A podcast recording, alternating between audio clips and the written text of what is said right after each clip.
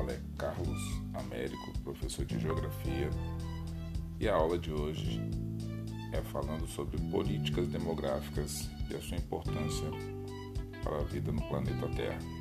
Então vamos lá. O que são políticas demográficas?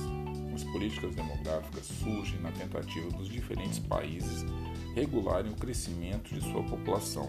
Não só o crescimento de sua população, mas entender como que ela funciona crianças, jovens, adultos, idosos, homens, mulheres, pobres, ricos, independente de qual paisagem, qual classe social, e entendendo que a partir dessas diferenças é que você consegue entender o todo populacional do planeta Terra. Então, a população mundial atingiu pela primeira vez 7 bilhões de habitantes em outubro de 2011. Então, olha só, em outubro de 2011, pela primeira vez, a população do planeta Terra chega a 7 bilhões. E é observado que esse número tem uma tendência a crescimento e o período de tempo cada vez mais curto. A população do planeta Terra vem aumentando numa velocidade muito grande. Por exemplo, 1,9 bilhões são de jovens na idade entre 0 até 15 anos. 1,7 bilhões trabalham nos setores de serviços, quer dizer, presta serviço para alguém, ok? 1,4 bilhões trabalham na agricultura, produzindo alimento. 800 milhões trabalham na indústria, em todo o planeta Terra, em todos os continentes, então a população está distribuída de forma nada homogênea. Então você tem alguns países que têm mais crianças, tem outros países que têm mais idosos, tem outros países que têm mais adultos. Então vai depender da situação de cada um dos países. Então seguindo aí, atingimos 7 bilhões de moradores. E volto a falar sempre, escute o áudio acompanhando é, a apresentação em PowerPoint. Pois bem, atingimos 7 bilhões de moradores no planeta Terra quais são os impactos que isso vai produzir no planeta com relação à água potável, moradia, produção de alimento, formulação de políticas que tragam desenvolvimento ou crescimento para determinadas áreas do planeta Terra. Então isso é muito importante ser analisado e pensado. E quando você estiver na frente da televisão, na frente do celular, do computador, conversando com alguém ou trocando uma ideia com relação a algum tema, pensa que essa população ela não está fixa em um determinado local do planeta Terra, circula constantemente. Então, olha só, no material de apoio, é, trago duas realidades diferentes: uma no continente africano e uma no continente europeu. Duas pirâmides etárias que mostram exatamente como continentes diferentes a população funciona de forma diferente. Se você pegar continentes distintos, a população funciona diferente, países diferentes, mas você também vai encontrar alguns países que possuem características populacionais e demográficas muito próximas umas das outras. Então, também tem que observar isso daí. Então, olha só, quando você pega, por exemplo, o continente africano e todos os seus países, tem um número expressivo de crianças jovens, que vai na faixa de 0 até 14 anos de idade, um grande número da população, jovens e adultos, que vai de 15 anos até aproximadamente 60 a 64 anos, e um número menor de idosos, acima de 65 69 anos. Um número pequeno comparado com o restante da população. É como se a pirâmide fosse ficando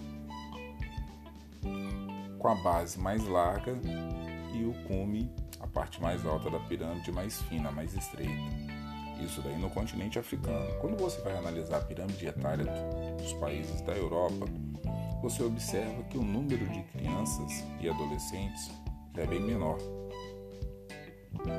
Isso significa que possivelmente esses países europeus têm uma taxa de natalidade menor. Por outro lado, adultos e jovens mantém-se constante. E quando você vai observar a questão de idosos, esse número mantém-se alto. Então você tem essa pirâmide etária se mantendo quase constante. Chega criança, tem adultos e idosos. E alguns países europeus, inclusive, têm crescimento é, de natalidade com um sério problema. Então, alguns países precisam investir para que a população do seu país não diminua. Então, aí implementam algumas políticas de incentivos aos pais para que tenham filhos, fazem com que políticas como imigração, pessoas vindas de outros países também aumente e claro que todo movimento criado traz também algum processo reverso. Pois bem, as políticas demográficas são um conjunto de medidas que são adotadas pelos governos com o objetivo de regular o crescimento da população e a sua distribuição. Pensamos aí, por exemplo, no, na questão de Portugal. Portugal é um país meio próximo do Brasil, colonizou o Brasil, inclusive. Então, olha só, uma característica da população portuguesa é que ela está envelhecendo. O número de crianças e jovens tem diminuído de adultos e de idosos tem aumentado e isso tem feito com que a característica da população seja o quê? Um envelhecimento muito grande. Como é que acontece a política demográfica de Portugal? A base da pirâmide é estreita, reduzido o número de jovens, depois topo da pirâmide mais largo, maior número de idosos e taxa bruta de natalidade mais baixa, quer dizer, a base da pirâmide é estreita, e a taxa bruta de mortalidade mais alta, quer dizer, um topo largo. Então, olha só, quando você pensa nas políticas demográficas de Portugal, o aumento da natalidade é fundamental para que haja uma, um urgente rejuvenescimento demográfico e a minimização das consequências do envelhecimento demográfico. Como é que você pensa? E aí, vamos encerrando a nossa aula. Políticas natalistas defende o aumento da taxa de natalidade através de subsídios do governo, quer dizer, o governo entra com dinheiro para que casais é, que não tenham filhos ou que até tenham um ou dois filhos tenham mais filhos para que ajude no crescimento da população. Subsídio do governo, quer dizer, o governo vai ajudar, vai investir em educação, vai investir em benefícios para a família, para que a família cresça o número de habitantes. Trabalho em tempo parcial para as mães, para que as mães possam se dedicar mais aos filhos. Licença maternidade e paternidade remunerada, quer dizer, quem tiver filho tal, fique em casa acompanhando seus filhos, então não perde o emprego, tem condição de ficar desenvolvendo essas funções e sendo remunerado dentro do trabalho.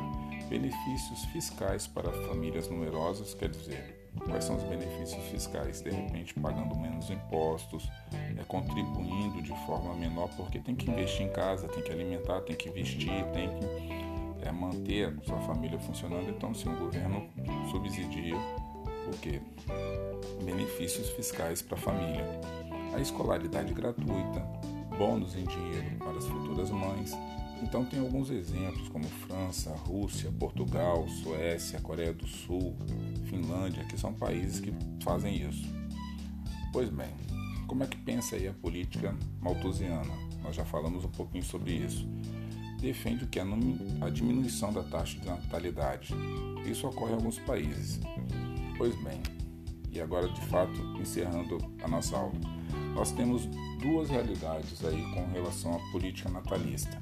Ela pode ser informativa e incentivadora, onde o Estado promove campanhas de informação, planejamento familiar, divulgação de métodos é, contraceptivos, vantagens do casamento tardio e benefícios fiscais para as famílias com um ou dois filhos.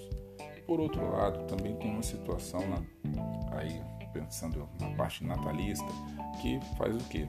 Que ela é repressiva, ela é punitiva.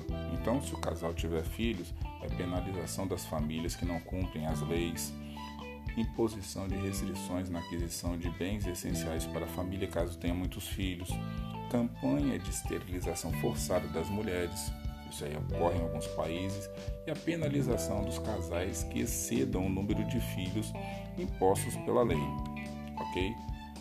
Um exemplo que pode ser dado é da China, que tem a política do único filho, tá certo? E aí acaba o nosso tema de hoje. Geralmente as perguntas estavam vindo no final da apresentação. Eu vou colocar as perguntas agora no final do podcast, tá certo? Então lá no, na apresentação vai estar escrito as perguntas dessa atividade de geografia estão no final do podcast de políticas demográficas, que está no link lá do Classroom. Copie as mesmas em seu caderno e responda. Então você vai escutar o podcast até o final, copiar as perguntas. No caso, hoje são quatro perguntas. A primeira, então vamos lá. O que são políticas demográficas? Então a questão número um, o que são políticas demográficas? A questão 2. O que mostra a pirâmide etária de Portugal? Questão número 3. Quais são as principais políticas natalistas? E questão número 4. Quais são as principais políticas punitivas ou repressivas? Tá certo? Galera, boa atividade. Copie as perguntas do seu caderno, responda conforme é, as informações contidas no material e caso vocês tenham qualquer tipo de dúvida, entre em contato. Tá certo? Bom estudo e até a próxima.